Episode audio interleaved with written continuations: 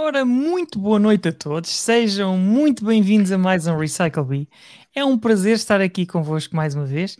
É a nossa trigésima edição e desta vez com um convidado muito especial. Pois é, hoje vamos falar com o André Marquês sobre o tema Produtizar Portugal. Boa noite, Ricardo Andorinho, Rui Ribeiro e Rui Rocha.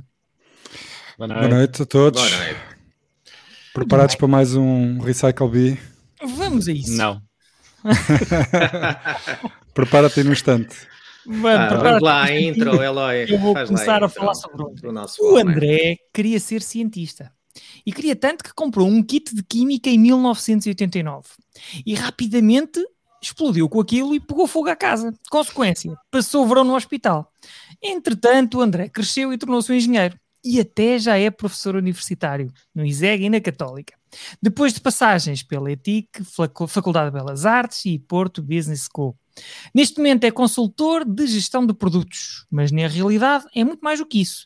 Já cofundou a BTI e a Productize, dois nomes de referência na área do empreendedorismo e da inovação. Inovação essa onde ele gosta de se situar naquela interseção entre o pensamento de design e a gestão do produto digital, com a oferta de workshops de design, uh, design sprints neste caso, semanas de prototipagem e hackathons. Ele tem três filhos de 4, 5 e 11 anos que gosta de intitular de a sua célula terrorista três rapazes que tenta gerir da melhor maneira e usa como referência os exemplos de parentalidade do Rui Ribeiro e do Ricardo Andorim para lhes incutir uma cultura de desportivismo e mérito. Além disso, tenta manter a forma com os passeios de BTT aos domingos de manhã com os amigos. É também fã de Open Water Swimming, e um dia, quem sabe este ano, gostava de experimentar o swimrun, que é uma modalidade que mistura corrida e natação. Já nos vai falar mais sobre isso. Já organizou três edições do TEDx com o Rui Ribeiro e organiza agora anualmente a Productize Conference sobre a arte de fazer produtos excepcionais. Rui Ribeiro, tu que tens o privilégio de conhecer o André há mais tempo, queres trazê-lo aqui para dentro da nossa emissão? Muito bem, bem-vindo, André. Vens então na passadeira vermelha, como há pouco estávamos a comentar. Bem-vindo a mais um Recycle Bee. Tens a, a, honra de vir para o Recycle Bee 30. É? Portanto, és, és, o homem três dezenas do Recycle Bee. Bem-vindo, André. Bem-vindo. E começando desde já por, por, para já por te agradecer mais uma vez aquilo que obrigado, eu que agradeço que estamos aqui. Eu lançava-te desde já um, aqui um, um desafio, que é tu, tu pelos vistos, eh, começaste a querer ser, a ser eh, cientista, não é? inventor, uh, mas uh, hoje em dia o que é que é isso de produtizar Portugal? ok. Antes mais que quem escolheu o título foi o, foi o Ricardo Andrinho, ok? maravilhoso, maravilhoso. Um, já descoseste, já, já acabaste aqui. Pronto. Antes de mais, obrigado pelo vosso convite e, e, e para mim isto pá, é uma oportunidade também de bater aqui umas bolas com, com pessoas, a maior parte que eu já conheço. Confesso que o, o Rocha é, é, talvez a pessoa que eu conheço, não conheço tão bem, mas terei a oportunidade de, de o fazer durante esta conversa. Um, pá, produtizar. Não sei se isso Portugal. é bom. Antes de mais, espera, desculpa interromper. Não sei okay, se conheces o Rocha em demasia é bom, mas. Tentarei apenas conhecer. Não, mas espera, mas espera. Mas foi dos poucos que entrou logo de cabeça a, a tratar-nos como com, com, o nosso nome, não é? O último nome. a ser a tropa. O Andorinho Rocha Guterres. Aliás, tu estás mal identificado. E, e o Ribeiro uh, também uh, tem que começar por só Ribeiro não é? Ok. É, é, esta parte é importante. Olha, vamos dar as boas-vindas ao nosso João Pico. É, temos um ilustre convidado para nós. Conseguiste, conseguiste, conseguiste. Olha, eu queria fazer aqui um disclaimer, pá. é que o meu computador é tão à frente, tão à frente, viu o pato e não percebeu. Que, um pato? que é isto? Não... É que eu já estou, eu já estou, eu sou beta tester da, da, da Mac e, e, o Mac já está muito à frente e não, não... É muito à frente. Pá, isto, patos, pá. Há uns patos a não, queria, não quero interromper, não quero interromper. Vá, sou todo Sim, então vá, força. André, vamos lá produtizar Portugal e é isso que interessa. Conta lá. Conta-nos é tudo. É Epá, eu acho que basicamente uh, a ideia é simples. Um, em Portugal, acho, acho que toda a gente sabe isto, não, a, a nossa ilustre audiência também saberá. Uh, Portugal é um país com, com uma das mais baixas taxas de produtividade da Europa. Um, e, e quando nós criamos a, a Productized, um, essencialmente eu acho que a resposta, no fundo, tem muito a ver com isso, ok? Produtização, produtividade, as duas coisas estão ligadas. Eu vou tentar fazer aqui uma, uma pequena, uma pequena, enfim, explicação.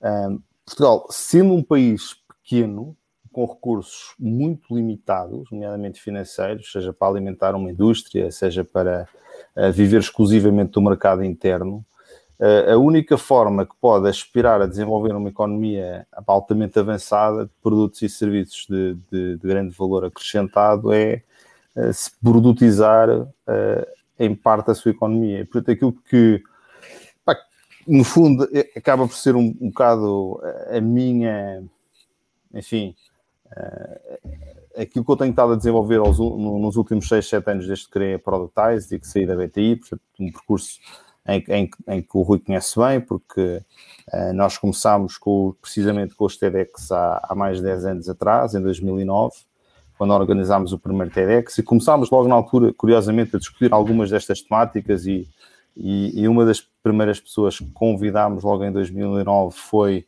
o, o professor Álvaro Santos Pereira, que depois veio até ser ministro da, da Economia do, do, Pedro, do Pedro Passos Coelho. Um, e, e, já na altura ele fez um diagnóstico, eu lembro perfeitamente, talvez o Rui se lembre também, ele fez um diagnóstico bastante claro daquilo que era a situação, já em 2009, portanto estamos a falar ainda antes da crise, pelo menos, ter chegado a Portugal. E uh, eu acho que esta tese é uma tese na qual, pelo menos, o Rui uh, admite que também se reveja, porque também é um homem da STIC, uh, pelo menos toda a sua vida profissional foi passada na STIC, e, e na minha perspectiva, só a existência de uma indústria na área da STIC, de, das tecnologias de informação e comunicações, também com valências de produtização, é, é que vai dotar o país da capacidade de participar internacionalmente de forma ativa no quadro da nova economia, nomeadamente através não só da presença de capital intelectual, ou seja, de pessoas com, com, com talento e com, com, com capacidade de, de, de, se mover neste meio, mas também estar capacitado com, com, com, su, com, os seus, com os seus próprios produtos e não apenas como software factory ou como nearshoring ou como, uh, digamos, uh, numa, numa parte da cadeia de valor que não é mais interessante. Eh, porque quem, quem detém a parte mais interessante da cadeia de valor está, eh, está é, é, quem detém o produto, usando, usando a. Eh, usando, usando para isso eu gostava só de definir o que é que é produto, porque às vezes eu acho que existe imensa confusão, o que é que é um produto, o que é que é um produto digital, o que é que não é. Pronto. Um, eu acho que muita gente uh, define o produto como um produto digital é qualquer software que tenha utilizadores. Ok? Uh, e uh, eu, eu acho que essa definição não está necessariamente errada. Uh, e até era bom que as pessoas vissem qualquer software que tenha utilizadores como um produto. Infelizmente, isso não acontece. Mas, para mim, um produto é o resultado de uma combinação de várias coisas. É o resultado de teres a propriedade e os direitos intelectuais daquilo que estás a fazer. E muitas vezes, quase sempre, sobretudo se trabalhas em consultadoria ou se trabalhas em, em, em IT shop, não tens. Portanto, tu, tu, desenvolves para outros e esses outros é que têm a propriedade intelectual, eventualmente se tiverem. Uh, teres a propriedade de marca, ou teres a capacidade de branding, ou, ou teres ali um transiente sobre a marca. Uh, poderes mexer no, no UX e na experiência de, do, do, do, do, utilizador, ou, ou, até na experiência de utilização. Uh, teres a capacidade e a iniciativa do negócio, porque muitas vezes, se tu és uma software factory se tu és um centro de desenvolvimento, não és tu que tens a iniciativa de negócio. Tu desenvolves, epá, e alguém há de vender, alguém é que decide se quer ou não vender, para quem, para que tipo de utilizadores, se é mais para cima, se é mais para baixo. E, e, e sobretudo, um produto tem que ser de alguma maneira escalável, ou seja, tem que ser de alguma maneira uma coisa que tenha um custo marginal relativamente reduzido. Vou dar aqui um exemplo que têm a ver com, com as conferências que eu organizo. Eu, quando vendo um bilhete, por exemplo, para, seja para o TEDx, seja para a Productized Conference, seja até o Web Summit, eu estou a vender um serviço, ok? Eh, porque, apesar de eu ter a propriedade intelectual, eu ter a marca, eu ter a capacidade de vender, etc., eu não tenho a capacidade de escalar indefinidamente, infinitamente. Ou seja, estou limitado tipicamente ao tamanho do venue, pá, mil pessoas, 750, ou o que for. Um, e, e, e, pelo menos com aquele nível de experiência que eu quero entregar, ok? Podem dizer, pá, um Maracanã, um estádio do Benfica, mas que seja o estádio do Benfica. O, estádio, o Benfica, quando vende uh, um lugar no estádio, está a vender um serviço. Mas quando vende uma licença televisiva, está a vender um produto. Porque potencialmente pode vender sem limitações e, e com custos marginais. Ou seja, tanto pode vender para os 10 milhões que estão em Portugal, como pode vender para os 500 milhões que estão na Europa, como pode vender para os 7 mil milhões que potencialmente podem ver o produto, uh, futebol, Benfica, etc., uh, a nível global. E, portanto, uh, há uma diferença muito grande entre vender serviços e vender produto. E, portanto, este mindset era, era aquilo que eu, pá, que eu gostava que... Mas, oh, oh, André, de, de, dentro disso que, que estás a dizer, uhum. e agora concordo com, com tudo uh, aquilo que, que referiste, uh, eu extraio daí que, acima de tudo, vender produto é vender negócio e não tecnologia certo? Como é que tu vês esta afirmação? Sim, é, é pá, claramente. É, é uma forma de, de ver as coisas. Por exemplo, é, quem, é que, quem é que faz o iPhone? É, é, quer dizer, não é Apple, como, como, como tu sabes, não é? é? o iPhone é feito em Taiwan por um subcontractor. por cada iPhone custa mil euros, apenas estima-se que apenas cerca de 250, 300 euros é que digam respeito aos custos efetivos de produção. É o, é o, bill, o, o, o bill of materials e, a, e o, serv, o serviço de integração e produção. Os restantes 750 vão para o ano, os restantes 700 euros vão para o ano. Epá, vão para muitos sítios, como é óbvio, mas vão para licenças de software que a própria Apple uh, paga aos seus centros de custo, mas também a outros fornecedores e a outros Foxconn. Um, e outros licenciados. Não, não, a, a Foxconn fica com, 300, com 250 euros. Fox... Os outros certo, certo. 750 sim, sim. Estamos a falar dos outros. Vão, obviamente, para a, para a própria Apple, que tem que se remunerar e, e tem custos. Outras de, partes da outros chain, custos. não é?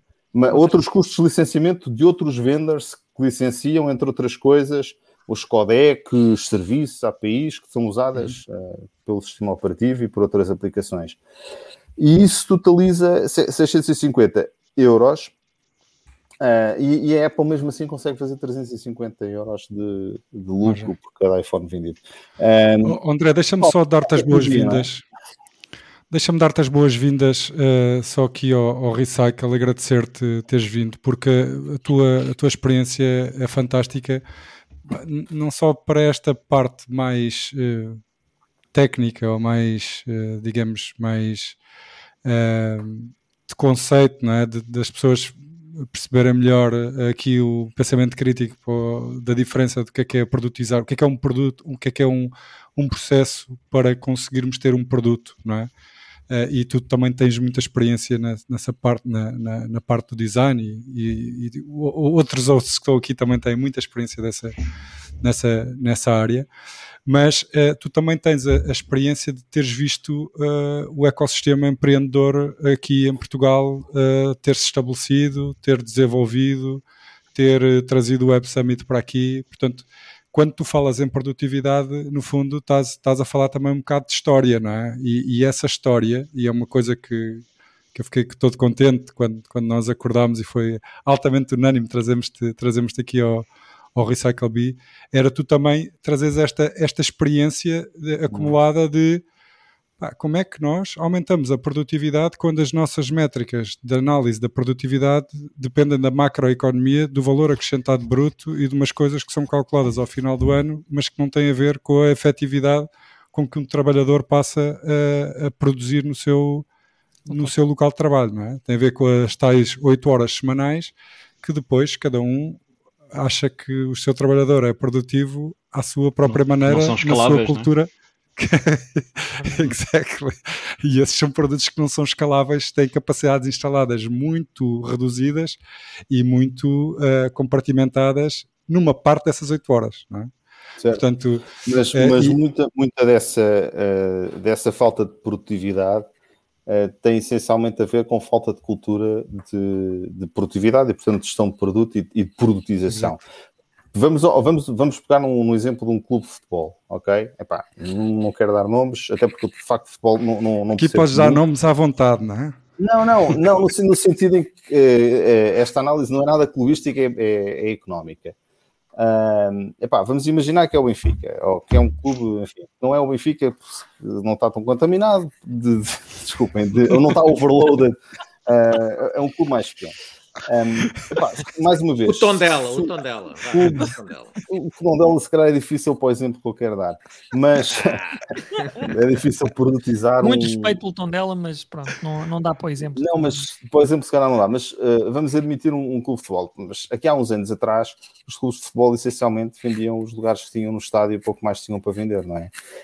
Um, se conseguirem, eles de certa forma produtizaram-se, produtizaram-se porque vendiam um serviço que era admissão de admissão ao estádio, entretanto uh, conseguiram, e, e, e, pouco mais do que uns quantos patrocínios, entretanto conseguiram produtizar.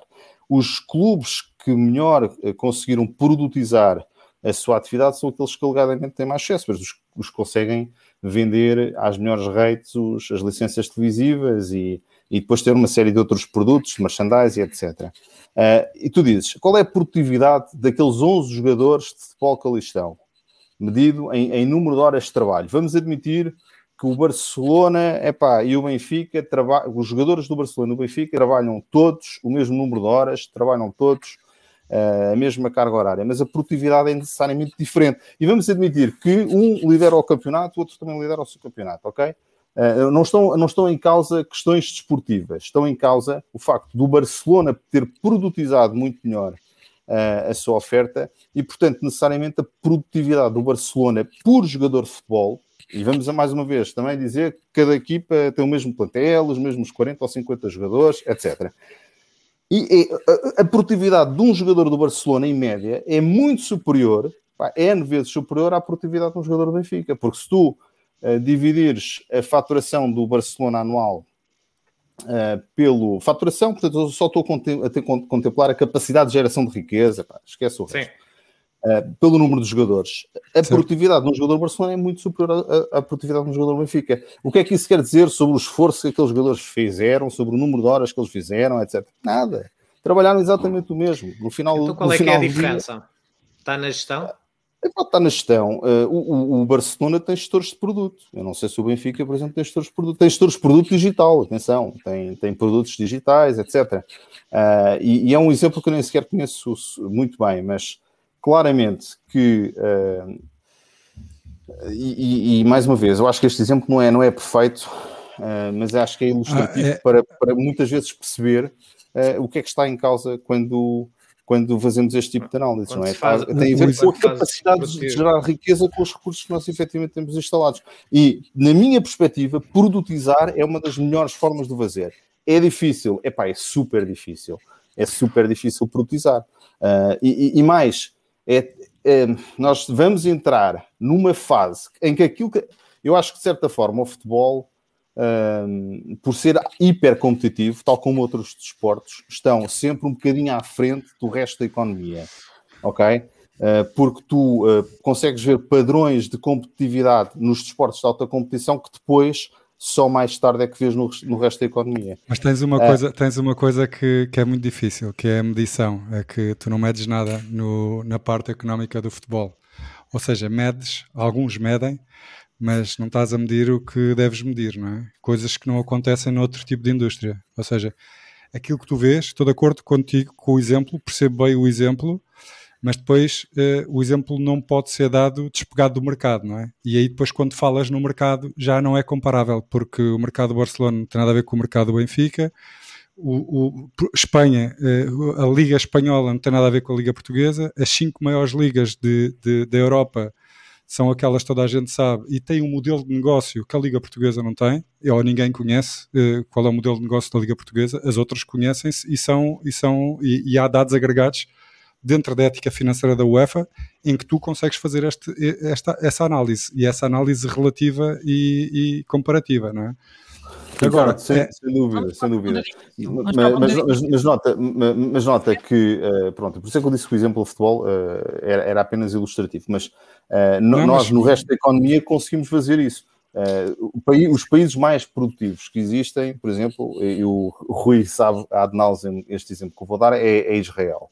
Epá, uhum. Israel, como tu sabes, tem um mercado interno mais pequeno que o português ainda.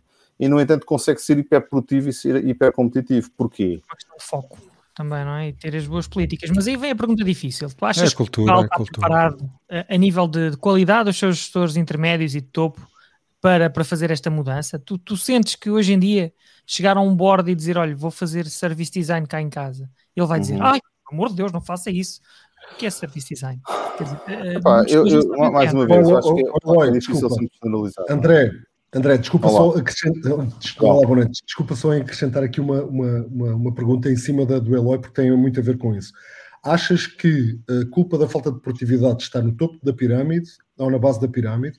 Isto porque, exatamente porque aquilo que, que, que o Eloy perguntou agora, é, é, é, é, realmente se achas que os boards uh, uh, e os conselhos de administração estão preparados, por exemplo, para ter um responsável de inovação que é uma coisa pornográfica. Tu vais perguntar a, alguma empresa de TIC quem é o responsável da inovação e quais são as boas práticas de inovação, e eles assim encolhem, encolhem os ombros e, epá, e chutam para canto.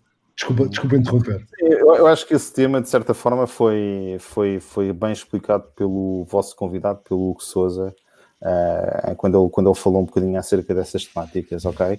Uh, e portanto eu também não me queria repetir muito, mas estou aqui a ouvir um, um comentário, por exemplo, do Fernando Pereira no, no YouTube, que diz um, ehm, que produtos como, por exemplo, OutSystems, que é uma ferramenta low-code, nós conhecemos bem, criada em Portugal, teve para fechar duas vezes até vingar. Um dos maiores erros é que o CEO admitiu foi ter começado em Portugal. Pronto. Epá, o, o, na prática, eu, eu acho que é, é muito difícil as, pormos as empresas todas no mesma, na mesma bitola, Há empresas, por exemplo, como a OutSystem, são hiper produtivas e estão em Portugal e não é por isso que, que deixam de ser super produtivas. Aliás, isso é a prova provada que podes, podes ter um produto made in Portugal, uh, concebido por, essencialmente por portugueses, com sucesso e com escalabilidade e com, e com imenso sucesso no mercado internacional. Um, e, portanto, eu, eu, repara, eu não acho que nós sejamos uh, geneticamente condenados ao fracasso económico Uh, e, e, e, e, portanto, quando tu dizes, pá, os boards, uns, epá, uns sim, outros não. Eu, eu, felizmente tenho, tenho trabalhado com algumas empresas cá em Portugal que, que estão, começam a estar sensibilizadas, umas que estão muito sensibilizadas uh, e outras que estão muito pouco ou que não estão nada. Inevitavelmente, as que estão muito pouco ou que não estão nada serão aquelas que terão mais dificuldade em, em vingar nesta, neste novo espaço que é que era aquilo que, que, estávamos a falar há pouco do, enfim, do desporto, que será cada vez mais um espaço hipercompetitivo, não é? Uh, e, e é, eu, eu acho que essa é a parte dramática, de certa forma, da questão. É que, um, e isto pode parecer um clichê, uh, falamos muito da hipercompetitividade, mas, mas de facto o espaço de produto é um espaço hipercompetitivo. E, e nós conseguimos ver isso em qualquer produto digital que, que, que nos passe, de certa forma, pelas mãos Uh, e, e, este espaço é um, é um, espaço de grande competitividade internacional em que, uh, em, em, que nada está garantido, o pole position muda e muda de forma muito, muito, oh, muito. Oh, André, uh, olha, nem de propósito, vou na sequência até desta pergunta do, que o Fernando Pereira me colocou aí, que é. Eu, uma das coisas que eu me lembro do, do nosso TEDx em 2009, e vou-lhe chamar o Álvaro, uh, que era assim que ele queria ser conhecido, não é? Quando veio para, para ministro. Uau.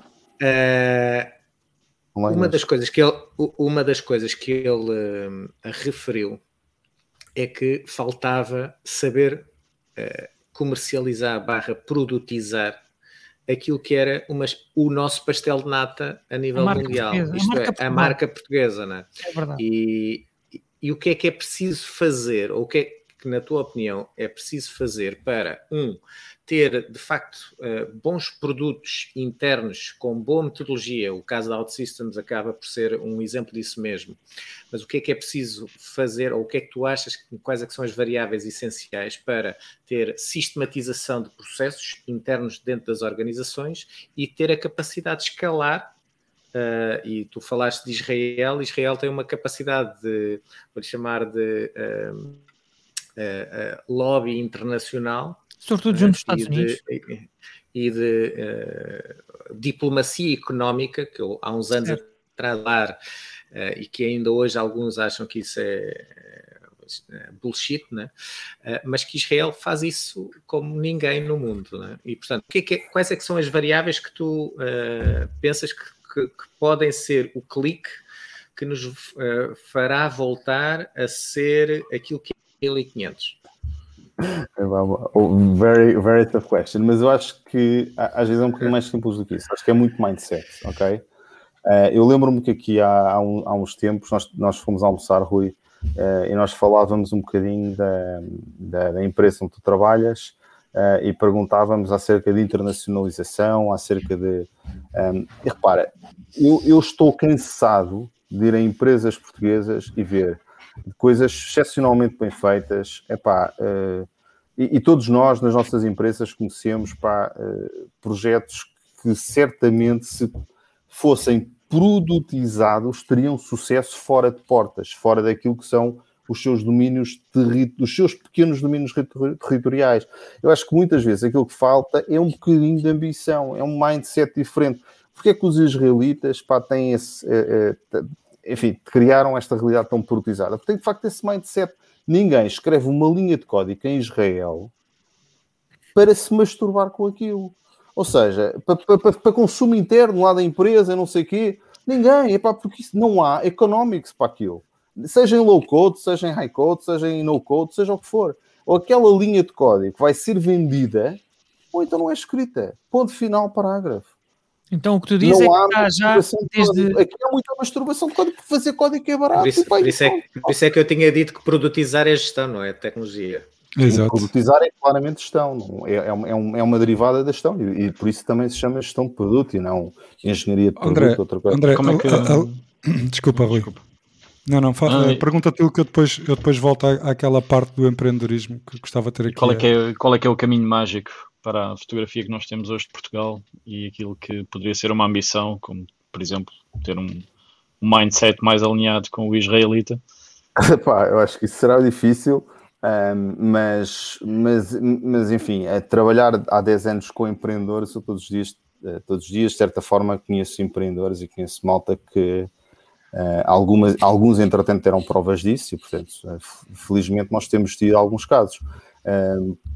Um, mais uma vez, o caso, por exemplo, o caso da Talkdesk, é, não é um caso que eu uhum. particularmente conheça super bem, mas temos trabalhado com eles volta e meia, e aqui há, há, um, há uns anos o, o, um, o, portanto, o Chief Operations Officer da Talkdesk é um israelita, e ele dizia-me, o, o, CEO da Talkdesk, que é o Tiago, uh, o Tiago Paiva, o, o Tiago é mais israelita do que eu. eu disse isto, o Tiago é mais israelita do que eu, porque o Tiago Pá, o Tiago quer mais, o Tiago tem ambição, o Tiago vai para, para as reuniões, o, gajo, o, Tiago, como sabem, foi para os Estados Unidos. Mas podia ter cá ficado, mas de facto foi para os Estados Unidos e, ou seja, eh, mais uma vez, nascer em Portugal não é ficar escolmado à partida, não, nada disso. Eu acho é que, é, é, infelizmente, é, por um pouco de circunstâncias, nós muitas vezes, eh, eu estava a ouvir uma, uma entrevista com o professor, uh, o professor Franca, que foi, foi também um dos gestores da, da Portugal Ventures, uh, do tempo do Pedro Passos Coelho, um, um, dizia: epá, os meus alunos têm muito pouca uh, ambição, quer dizer, isso, parece que as pessoas uh, nas nossas zonas ficam muito formatadas ali para um certo condicionalismo. Eu acho que isso passa muito para acordar, para acordar mundo, por, uh, por termos de facto pessoas que mostrem, que abram caminho e aqueles que vão conquistando, e, por exemplo, o OutSystems e o, e o Paulo Rosado e outros CEOs do mercado têm feito um bocado isso, é pá, uh, lead by example, mostrar à malta é possível, pá, you can do it. E eu acho que não há outra forma de, de fazer isso. Podias dizer, é pá, o ideal era termos um serviço militar obrigatório como os israelitas. na minha perspectiva, sim, isso é possível. Em Portugal, não. É pá, mais facilmente pá, cai o cai o Carme e Trindade do que reimplementarmos um SMO uh, cá em Portugal. Portanto, isso eu não acredito que possa vir a acontecer. Portanto, eu acho e um que serviço empreendedor sempre... obrigatório. Exato, oh, André, eu acho que não, não, não, não é, acho que não é pelo, pela parte militar que vem uh, o mindset. Pode ser um serviço cívico obrigatório, um serviço cultural obrigatório, um serviço de empreendedorismo obrigatório, como estava a dizer o Rui. Há várias, há vários sabores. Eu acho que o serviço de empreendedorismo é, é, é uma. Eu acho que há vários sabores, há vários sabores de, de um serviço que possa fazer bem à, à sociedade e que nos possa incutir alguma disciplina uh, enquanto país e mindset. Mas uma, uma, uma, das coisas que eu queria lançar aqui à mesa é se nós ainda não temos uma percentagem muito grande do Taylorismo uh, para percebermos a produtividade como os americanos e os, os israelitas a percebem e não como nós temos uma nós temos uma herança muito anglo-saxónica um, e, e, os, e, os, ingleses têm ou seja, foram os ingleses que inventaram foram, os ingleses que inventaram a burocracia, assim por dizer. E se não achas que, que a burocracia também é um, é um impedimento da inovação? Eu acho que sim, eu acho uh, pá, nós podemos estar aqui a passar o, o dia todo em, em, em, desculpas porque é que não, não, não, não nos produtizamos, porque é que não fizemos. Pá, eu, eu, eu à minha micro escala, digamos assim, de, de consultor de inovação e da, empresa que criámos, nós temos feito alguns pequenos passos nesse sentido. Por exemplo, não havia nenhum programa de gestão uh, de produto em Portugal. Nós uh, batemos à porta todas as universidades de há 4 ou 5 anos para cá e finalmente o ano passado a Católica deu-nos esta oportunidade de lançar o primeiro curso de Digital Product Management uh, em parceria com, com o André Albuquerque, que já, já era docente lá, e portanto lançámos este primeiro curso de Digital Product Management numa universidade em Portugal. Uh, lançámos, ou vamos lançar agora em, em março, um outro curso de Product Management uh, com a Wild Code School, que é uma, uma escola de código francesa que tem uma implementação ou uma implantação em toda a Europa com, com vários campos e que será um dos primeiros uh, cursos deste género, muito direcionados para pessoas, para jovens que queiram ingressar diretamente nas empresas como Product Manager, sem passar eh, pá, é aquele caminho tradicional de vais fazer project e depois com alguma sorte e tal e coisa. Um, com o ISCTE, vamos lançar a primeira licenciatura em Portugal com cadeira, licenciatura informática, com cadeiras de Product Management também logo na licenciatura uh, e, e, com, com empreendedorismo, sendo que o empreendedorismo, como sabem, há uns anos para cá, muitas universidades também já começaram a, a, a incorporar cadeiras de empreendedorismo e, e, felizmente os alunos hoje, quase todos os alunos universitários, sobretudo os de, das escolas de engenharia e, não, e, e também da gestão, têm de alguma maneira ou de outra dentro da universidade um contato direto com cadeiras de engenharia, ou pelo menos têm essa, desculpem, com cadeiras de empreendedorismo, ou pelo menos têm essa oportunidade. Até Politécnicos já começam até a ter. Politécnicos, exatamente. Certo. Uh, há pouco é, tempo foi num evento do, do muito é no, no fator de educação. Então, e diz-me uma coisa, portanto, já falámos aqui de que de facto a marca de Portugal uh, tem desafios, não é? Que não, não, não foi bem implementada. Aquilo que o Fernando disse há pouco sobre os desafios que a OutSystems teve para se implementar, eu acho que partiram um bocadinho disso, não é? Pela falta de talento ou de qualidade cá em Portugal de todo, foi sobretudo porque vender uma, uma, marca Portugal, um produto português no estrangeiro, quer dizer, não era assim muito bem visto, não tínhamos essa reputação. Portanto, é, por isso é que empresas como a Fidzai, como a Talkdesk, uh, como outras, se mudaram uh, para os Estados Unidos ou, para, ou, mais perto dos centros de, de tecnologia. Uh, agora, tu, tu não sentes também que em Portugal há um bocadinho a mentalidade do medo de falhar? O que é que tu sentes aí? Que, que, é um bocadinho, não é só dos nossos pais, é um bocado de educação, um bocado cultural. O medo de falhar, não, não há aquela noção de que com o falhanço se aprende. Tu, como é que tu sentes? Tu que estás em contato com muitos empreendedores, tu vês isso nos olhos dos miúdos ou achas que isso está a mudar? Pá, sim, acho que o medo de falhar é, é inevitável. Uh, felizmente hoje, pá, eu quero acreditar, porque também esse foi um percurso que, que o Rui também acompanhou bem na BTI, na, no, no, enfim, no Startup Week, numa série de, outra, de, outras coisas em que eu estive envolvido. O que nós tentámos sempre fazer foi criar um, pá, plataformas, se quiseres, ou, ou, ou, ou programas permitam aos jovens, sobretudo os jovens, mas muitos deles também já não eram assim tão jovens, uh, testar ser empreendedor, diluindo o risco de falhar. Ah, eu, eu, já tentei ser empreendedor de uma startup em 2014, quando saí da BTI. Um, pá, confesso que apesar de ter passado quase seis anos a vender empreendedorismo aos outros, quando montei a minha startup, e atenção, eu, eu neste momento sou sou, sou, sou microempresário, mas, mas sou de uma consultora de serviço, ok? Para todos os efeitos, não, não, não estou a vender nenhum produto digital, etc. Eu ali tive uma experiência de seis meses, um bocado tradicional à startup, montar um produto digital para vender à Zara, etc. Epá, e foi das coisas mais traumáticas que eu fiz na vida. Uh, eu tive um filho, eu tive o meu primeiro filho nesse ano atenção, uh, e, epá, e, e, e, quase que, não sei, quase que ainda hoje choro só a pensar no que é que foram aqueles seis meses de. E não foi a minha primeira empresa, pá, já, já foi para a minha terceira ou quarta empresa, uh, nem foi a última, atenção, mas aquilo foi tão intenso, foi tão traumático, foi tão. Uh, Epá, foi, foi aquela, aquela sensação, eu só posso imaginar que seja um bocado aquela sensação da, da trincheira militar em em que um tipo pá, perdeu a esperança e já não sabe o que é que há de fazer à vida eu acho que é muito, muito traumático. Rui, Rui diz lá, partilha lá, partilha lá, Rui. Eu estou-te a ver a pensar, estou a ver. Esta história. Rocha, Rocha, é... não, o Rocha, o Rocha conhece bem essa história. O Rocha. okay. só, só, um par de vezes, mas eu sou pior que os gatos, eu tenho muitas vidas. e por isso. Não, aí está. Nós, nós vivemos e, pá, e ninguém morreu nesse processo e, e mesmo algumas amizades foram destruídas pelo caminho outras, outras nem por isso e continuaram. Um, o que é que mas, achas que, mas, pá, oh, André, empreender é difícil, não vale a pena dizer o contrário. Tá, uh, raramente se ouve falar uh, tanto de um falhanço como tu agora acabaste de, de, de partilhar. O, o, não, mas é, é, repara, é importante. É e há pouco estávamos a, a, falar que e, eu, eu, errei várias vezes também, uh, até em projetos de implementação em clientes e afins. felizmente foram poucos, não é? mas a questão é, é, o, que é, o que é que tu aprendeste, o que é que tu hoje, olhando para trás, mesmo com lágrima no canto do olho, o que é que farias, o, o, que é que farias diferente? É? O que é que, quais é que foram os hotspots que, que te permitiriam, pelo menos, fazer melhor podia falhar de novo, mas de uma forma diferente. O que é que achas que foram os, os, os pontos fulcrais que não te permitiram dar o passo a seguir?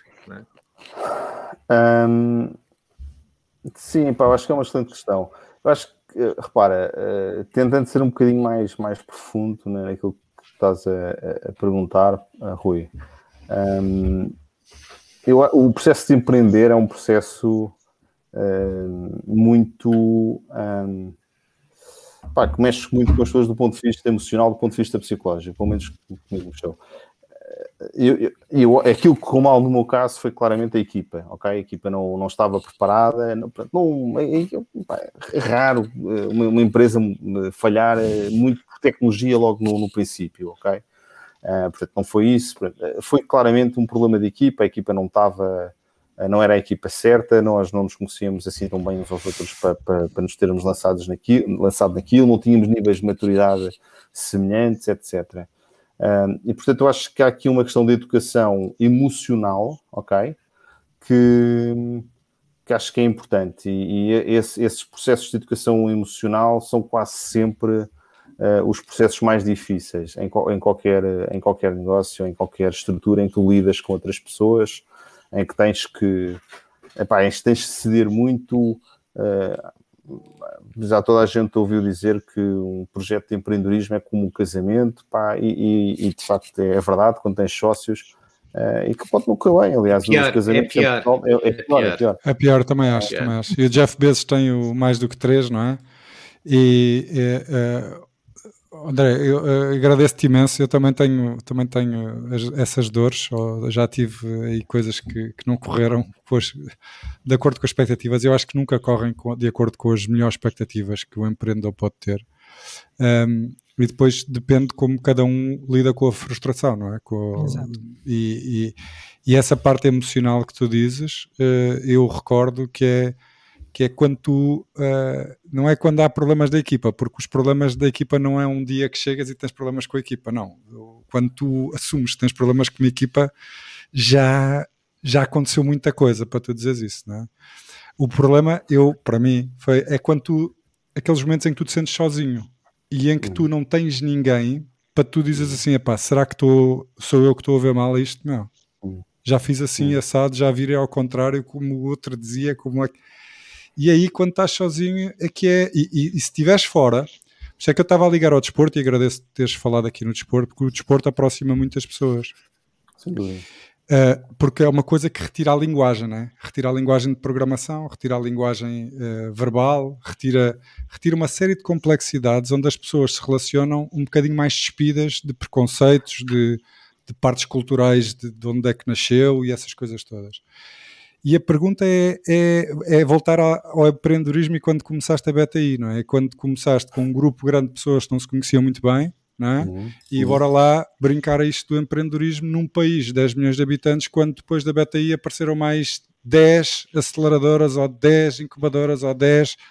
Percebes? Nós temos um, um, país que é tão pequeno, toda a gente se conhece, e o que eu acho que faz falta é exatamente estas conversas, porque nós portugueses somos, somos um bicho muito, muito difícil, que é quando nós vamos para fora, só quando vamos para fora competir num mercado externo é que percebemos que estamos sozinhos porque lá está, os americanos não sabem onde é que é Portugal, não é? E, e, e anexam Portugal à, Espanha. É média, não é? Há, há, pessoas que sabem, não é? Mas o que eu estou a dizer é que nós somos tão insignificantes em termos de escala para, para o mundo, é? Que só as pessoas mais interessadas é que andam a perceber onde é que, onde é que andam os portugueses e quem é que são os portugueses, ou, ou quando ouviram falar no Cristiano Ronaldo, não é? Porque de resto é muito duro. Uh, sentirmos bem e bem incorporados em termos internacionais quando não tens muitos portugueses também ou quando não tens ali uma comunidade onde, onde te sintas bem, não é? Nós já temos e temos muitos anos de descobrimentos e muitos anos de, de ter iniciativa e de saber ter iniciativa, não é?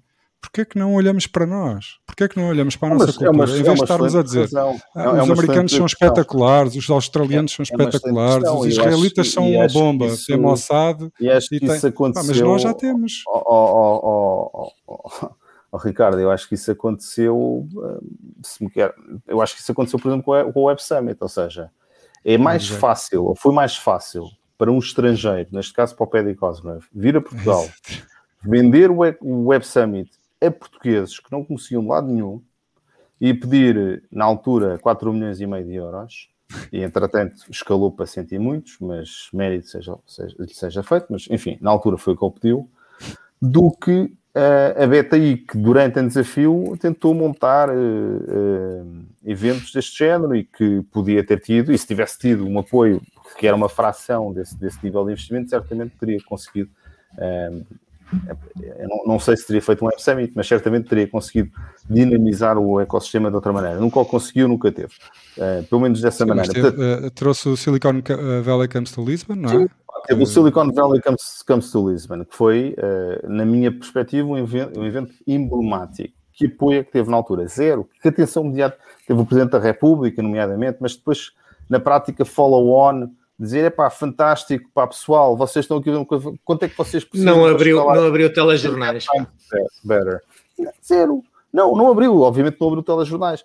O, o Web Summit, infelizmente, transformou-se numa espécie de comício político, um, um avante do, do, do centrão, do PS e do PSD, Uh, e, e, acho que muita dessa da relevância internacional do Web Summit se tem diluído nos últimos anos. Aliás, no último ano, praticamente nenhuma, mas pelas razões que nós conhecemos. E, e, estou para ver se isto vai recuperar. Tenho a sensação que não, porque em 2021 certamente não vão fazer o Summit presencial. Nada indica que, que, que, seja possível. Em 2022 veremos se as pessoas sequer se lembram do que é que é, porque possivelmente o, o, panorama também vai mudar. Eu acho que é muito isto, mas essa é um bocado a, a nossa sina uh, eterna, não é? É mais, é mais fácil, uh, epá, é mais fácil apostarmos num, num cavalo do outro lado, do, do, do, outro lado é sempre mais verde do que o nosso lado, não é? Mas, mas tenho pena, tenho, tenho André, pena que, que aspecto não André, houve alguém, e eu agora não me recordo quem, uh, há muitos anos, uh, que, que me disse: uh, eu para conseguir vender em Portugal,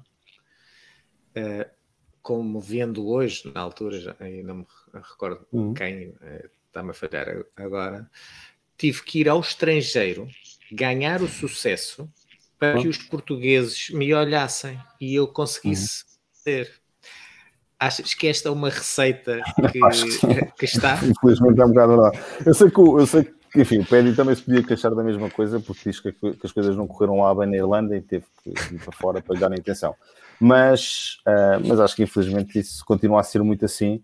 Uh, e, e, e, e, pronto, mas, mas acho que o, investimento no, no Web Summit é, epá, uh, hoje em dia começa a ser difícil de justificar. Um, e, André, e, mais, então, e, ações, há, há, e ações há que nós precisamos. do ponto de vista contratual que, que não são claras. O contrato, por exemplo, não é conhecido. Não é, não é conhecido. Não é, é um contrato secreto. Até parece, até parece que os contratos das vacinas já estão, já estão públicos, mas o contrato do Web Summit continua secreto, apesar de tudo o que está a acontecer. É muito, é muito inovador. E somos, e somos nós que estamos a pagar, quer dizer, são os contribuintes portugueses que pagam. Normalmente, quando pagam uma coisa, não, nesse caso E nesse caso, devíamos ter bilhetes, nada.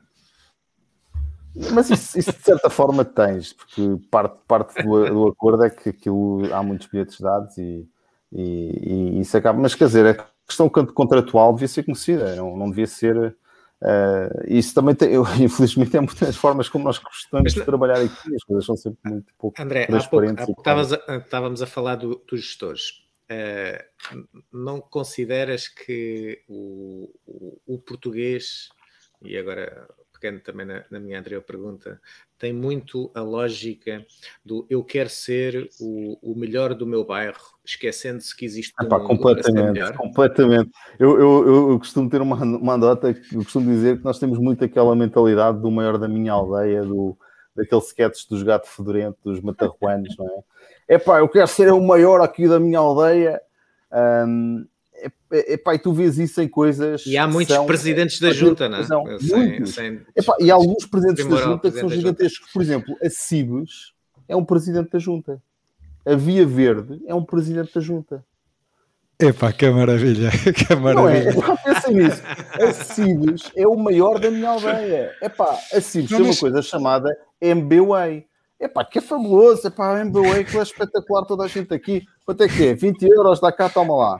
E se tu passares a fronteira, quer dizer, agora já não podes porque estão fechadas, mas quando passavas a fronteira ali para o outro lado, nada daquilo deixa de funcionar, deixas de ter multibanco, ou seja, estás a ver a falta de cultura de privatização que isto existe. Desde que eu seja o maior aqui da minha aldeia, é pá, está porreiro. Mas mais ninguém sabe o que é que é o MBA no mundo inteiro. É, é, é, é que tenham que vender para Portugal e que tenham que integrar com uma, com uma, payway, uma, uma, uma, uma gateway de venda portuguesa. Pronto, aí tem, tem que pôr o MBA. Mas, mas, mas convém, resto, convém, convém, bloquear, convém bloquear o Revolut também, não é? Portanto, não, das variáveis aí desse jogo. Olha, eu vou-vos contar uma. Eu não falo muito que ainda, ainda vem pai veneno aí atrás. Não, não, não. Eu, eu, eu acho, já agora, eu uh, gosto muito da Cibes, ok? Acho é que, e concordo com aquilo que o, que o André Marque diz. Há muito para fazer, sendo que também compreendo o que é que se passa na Cibes e que, que no limite não faz mais, eh, não pode, não é? Por causa não pode? de, outro, de outros, te, de outros não, temas. Não, não pode, deixa, não a deixam. Deixa-me inevitavelmente, calhar não a inevitavelmente, oh, oh, oh, Rui, certo, percebo, mas inevitavelmente os caminhos das CIDs, eh, eu não, não digo das estradas de Portugal, porque dificilmente os estrangeiros podem, podem concorrer eh, nesse domínio em Portugal, mas em domínios postos à concorrência internacional, mais tarde ou mais cedo vão ser erudidos, sobretudo com a digitalização. Pá, mais tarde ou mais cedo, tudo bem, fizeram um breakthrough agora do MBA. Se calhar isto dá-lhes mais uns, uns, dois ou três anos para conseguir resistir aos Apple Pays da vida e, a, e outras coisas que para aí vêm. Mas mais tarde ou mais cedo é inevitável, vão perder esta guerra. E vão perder André, é com, com, com o problema maior da minha aldeia. É, é, com, com o problema, com, com, com o problema, com o problema, com o grave problema de que aquilo que eles estão a fazer, que é eles pensam que estão a proteger um, um ativo, quando estão exatamente a fazer o contrário a, a prazo, não é? e, e, a, e, a, e a colocar o país e a colocar o país mais atrasado. É? Mas, eu, isso também não tem a ver, oh, desculpa, Andrinho, isso também não tem a ver com o excesso de regulação de, das fintech? Uh, também, não só, mas também, porque uh, quando foi feito o multibanco em Portugal, tu, tu, só tens o multibanco em Portugal porque durante um período pequeno de tempo a banca foi nacionalizada e foi a única, o único período de tempo em que os bancos falaram a mesma linguagem e daí que fosse possível criar interoperabilidade entre os sistemas bancários que na altura já existiam para fazer aquela linha de código que ainda hoje funciona bem. Uh, eu, eu posso-vos contar uma história que é, eu estou ligado à integridade do desporto pela via da, da pela via do, do desporto e do, e do comitê. Uh, e estávamos uh, interessados em perceber um bocadinho mais uh, disto, do que é que está aí em termos das apostas online, porque os valores, é? nós conhecemos os valores das transações a nível mundial, isto é um tema de Interpol e de, dessa malta que está a monitorizar as transações a nível global, não é? Portanto, nós não temos know-how, nós eh, falamos com eles e entregamos casos de integridade que conseguimos identificar nas modalidades no país e não fazemos mais nada. E dizemos, olha, tratem se conseguirem, não é? Agora, eu fui a um tema desses de integridade e estavam, uh, aquilo era, era, era, foi organizado por, por um handler uh, digital de apostas online foram fazer uma série de, de, apresentações com malta do RGPD lá dentro, com malta dos casinos, com malta de todo lado. E eu sentei-me ao lado de um senhor que uh, vendia uma gateway de pagamentos chamada iPay, que eu não sei se vocês conhecem. e lá às tantas, eu estava a falar e, estava a olhar lá para umas coisas e dizia, então, mas isto, fazia-lhe perguntas para ver se percebia um bocadinho mais sobre o tema. E ele dizia-me aqui, oh Ricardo, mas já, vi que percebes alguma coisa de como é que está aqui isto, mas explica-me lá uma coisa: como é que eu estou a crescer assim em todos os países e Portugal não vendo nada? Não consigo falar com ninguém. Não é? É, e ele depois percebeu porque foi, foi falar uma pessoa que, que teve que, que, também desenhou uma, uma casa de apostas online não é? em mercado regulado não é?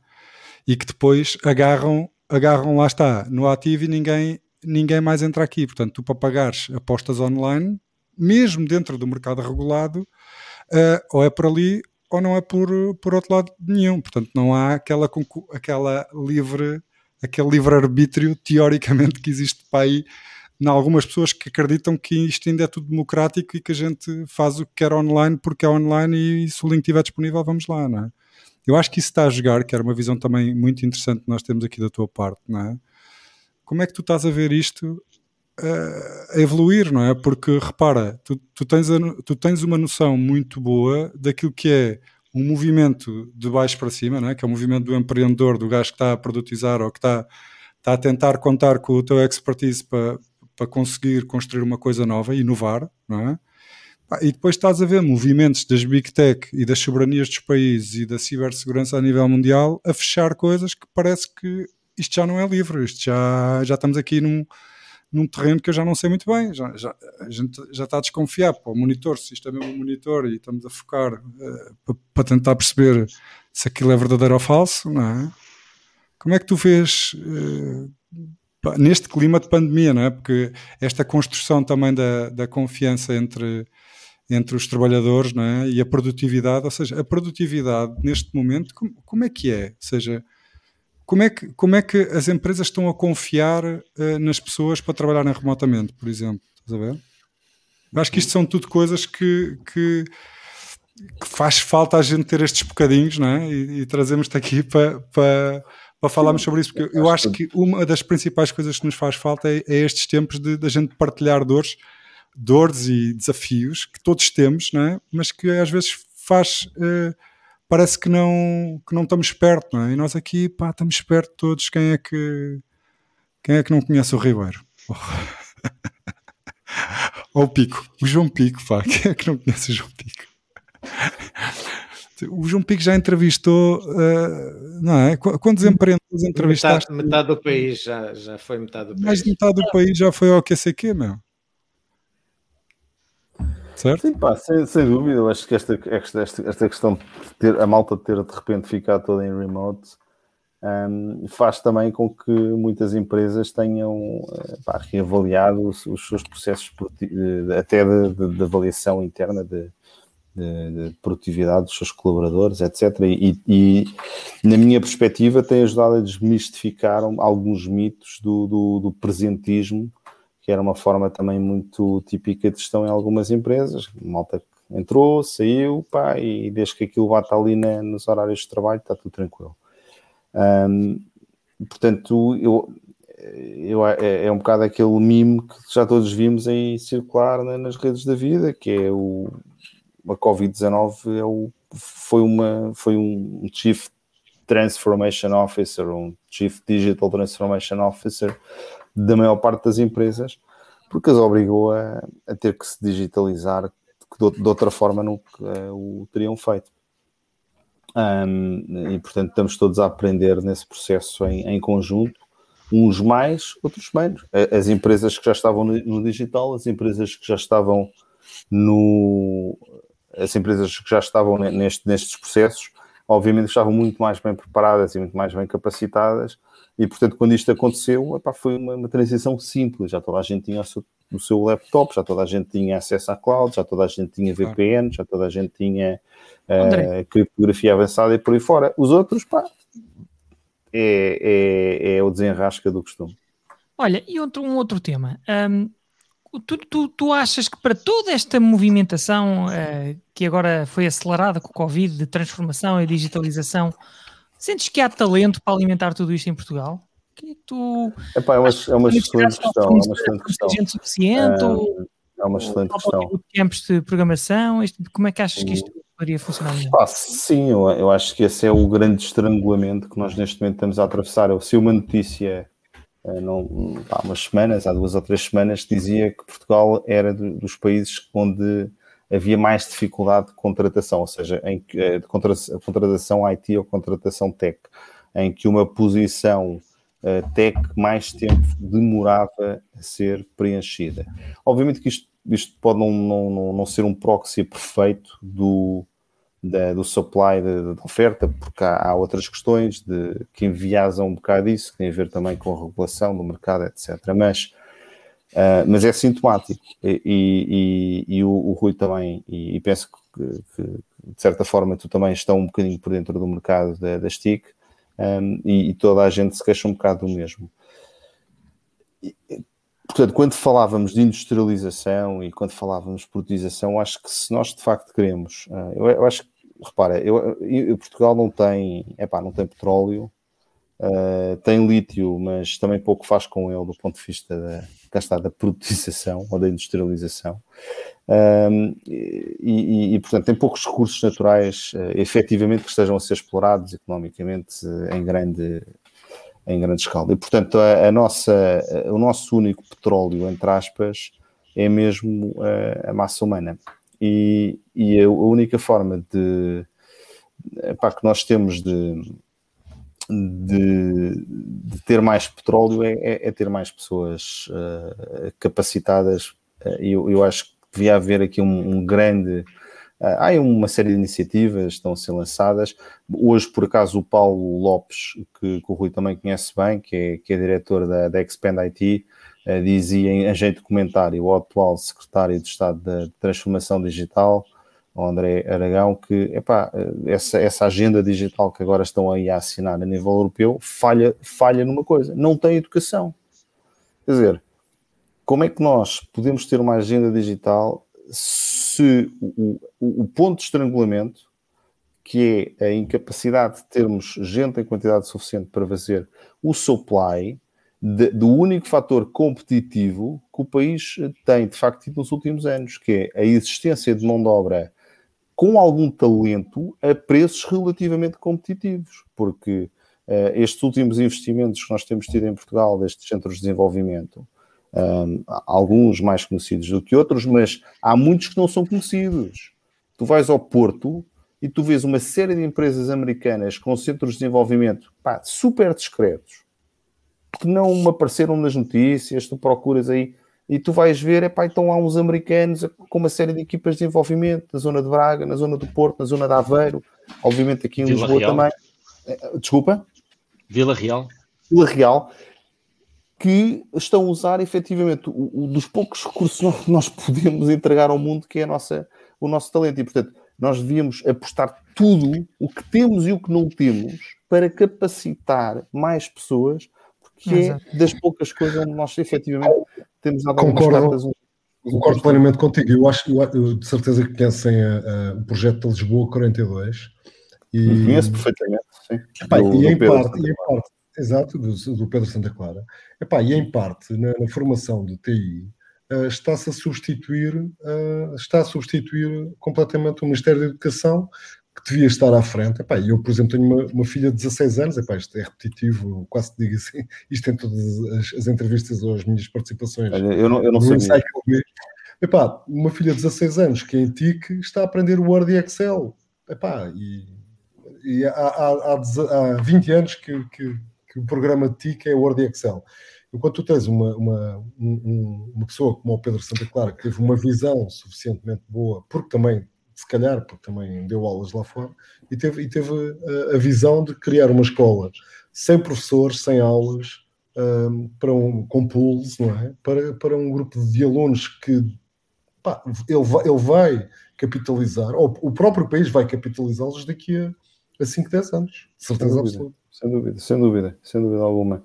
Sem dúvida alguma. João, João, só para desmistificar, o programa tem mais do que Word e Excel o problema, e, e, e digo-te isto porque eu estou surpreendido até por causa do, do meu filho, que tem 17 e, portanto, há de ter mais ou menos dentro da, da, da lógica da tua filha, e está a aprender linguagens, uh, já vai. Uh, uh, e, portanto, isto para te dizer que provavelmente está na capacidade de quem é docente também ele se reciclar e, portanto, o, o provável, provavelmente estão nos mínimos e não nos máximos. Mas nós estamos, okay. eu estou a falar da escola pública. Minha, eu também, escola... eu também, o meu, o meu filho também. É, pá, mas de certeza é, que, que é um oásis. Esse, esse professor dá-me o contacto eu, dele. Eu sei, eu sei, eu, eu sei. Nível, eu, o nível dele, pá. Eu, eu fiquei lá, tão surpreendido. Dele, a gente, lá. Oh, oh, João, eu fiquei tão surpreendido que eu. Oh, oh, Pedro, desculpa lá. É, uh, mas isso está no programa? Tá, acho que sim. Mostra lá o programa. Está nada, não está. Está no. Eu, eu mando. Ah, está, já agora, oh, Rui, quando tu dizes isso, estás a, estás a falar do quê? Estou a falar no, na. É, portanto, é 12 ano, é, é, disciplina de aplicações sim, informáticas. Mas o que, é que está, o, que, o que é que está no programa que, que te surpreendeu em particular? Programação e. É, é que tu tens toda a capacidade de programação, de desenvolvimento, de uh, algoritmia, as bases. Uhum, okay. Eu fiquei surpreendido, porque eu, como docente universitário, eu também recebo carradas de alunos que vêm dos primeiros anos e uh, vêm com Word e Excel e ai ai. Ok? E, e, e portanto, eu recebi, uh, e, e, quando eu vejo o meu filho numa escola pública, uhum. e me surpreende. Mas isso, mas e eu fui, é ver o plano, e fui ver o plano e está lá. É só para te dizer que a nível, o nível, muitas vezes, e pelos vistos, é da tal reciclagem dos, uh, dos docentes. Também, sim, mas isso também tem a ver com a autonomia, a autonomia das escolas. sim, sim, sim, do, claro. Do, do, é, é, só para. É, é, só, para te contar, só para contar uma história, eu tive uma, uma miúda de 17 anos que me contou que teve a dar durante uma semana todas as transições do PowerPoint.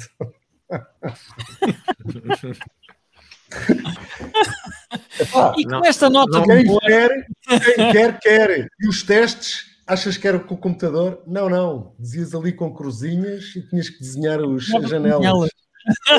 Isso é que é analógico. analógico. Fazer uh, wireframes. Meus Muito amigos, bem, chegamos, chegamos aqui ao, ao, ao final do nosso programa. Foi uma hora muito bem passada, voou. Uh, falámos de muitas coisas, falámos do ecossistema de empreendedorismo nacional, dos nossos preconceitos, das nossas necessidades, da marca de Portugal, falámos de educação, falámos de progresso, uh, falámos muita coisa. E como sempre, uh, e como é panágio aqui do programa, André, ficas convidado para a próxima edição. Uh, temos muito ainda mais para, para falar. Muito obrigado por ter estado connosco. Uh, um desafio que te deixamos antes de ir embora é só uh, deixares uma mensagem final uh, tentares, uh, tentares deixar-nos com uma mensagem, não tem que ser inspiradora, política, nada, aquilo que te vier à Real Gana, e, e, pá, e com essa mensagem nós vamos despedir-nos dos nossos queridos acompanhantes e telespectadores e, e, e estamos de volta para a semana. André, o palco é teu. Ok, obrigado, obrigado pelo vosso convite, obrigado ao Eloy também por esta super moderação e ao, ao Ricardo, ao Rui e, e, ao João e ao, ao Rui Rocha. Um, e também obrigado a, a, às pessoas que estiveram aqui, que fizeram comentários, algumas que eu, eu consegui trazer, outras não. Vi que a Inês há bocadinho também fez uma série de comentários que eu gostava de ter, né, ter falado e foram sempre pertinentes. Portanto, obrigado por terem estado connosco. Para mim foi ótimo, até porque em confinamento estas conversas são, pá, ainda são mais importantes para mantermos o contato e mantermos a cabeça no sítio certo. Pessoal, obrigado por hoje. Muito bem, muito obrigado. Obrigado, obrigado. obrigado. Inês. Uh, muito obrigado, André. Um abraço. Senhores, até para a semana. Um abraço, até obrigado. para a semana. Obrigado. Tchau. Boa noite. Boa noite.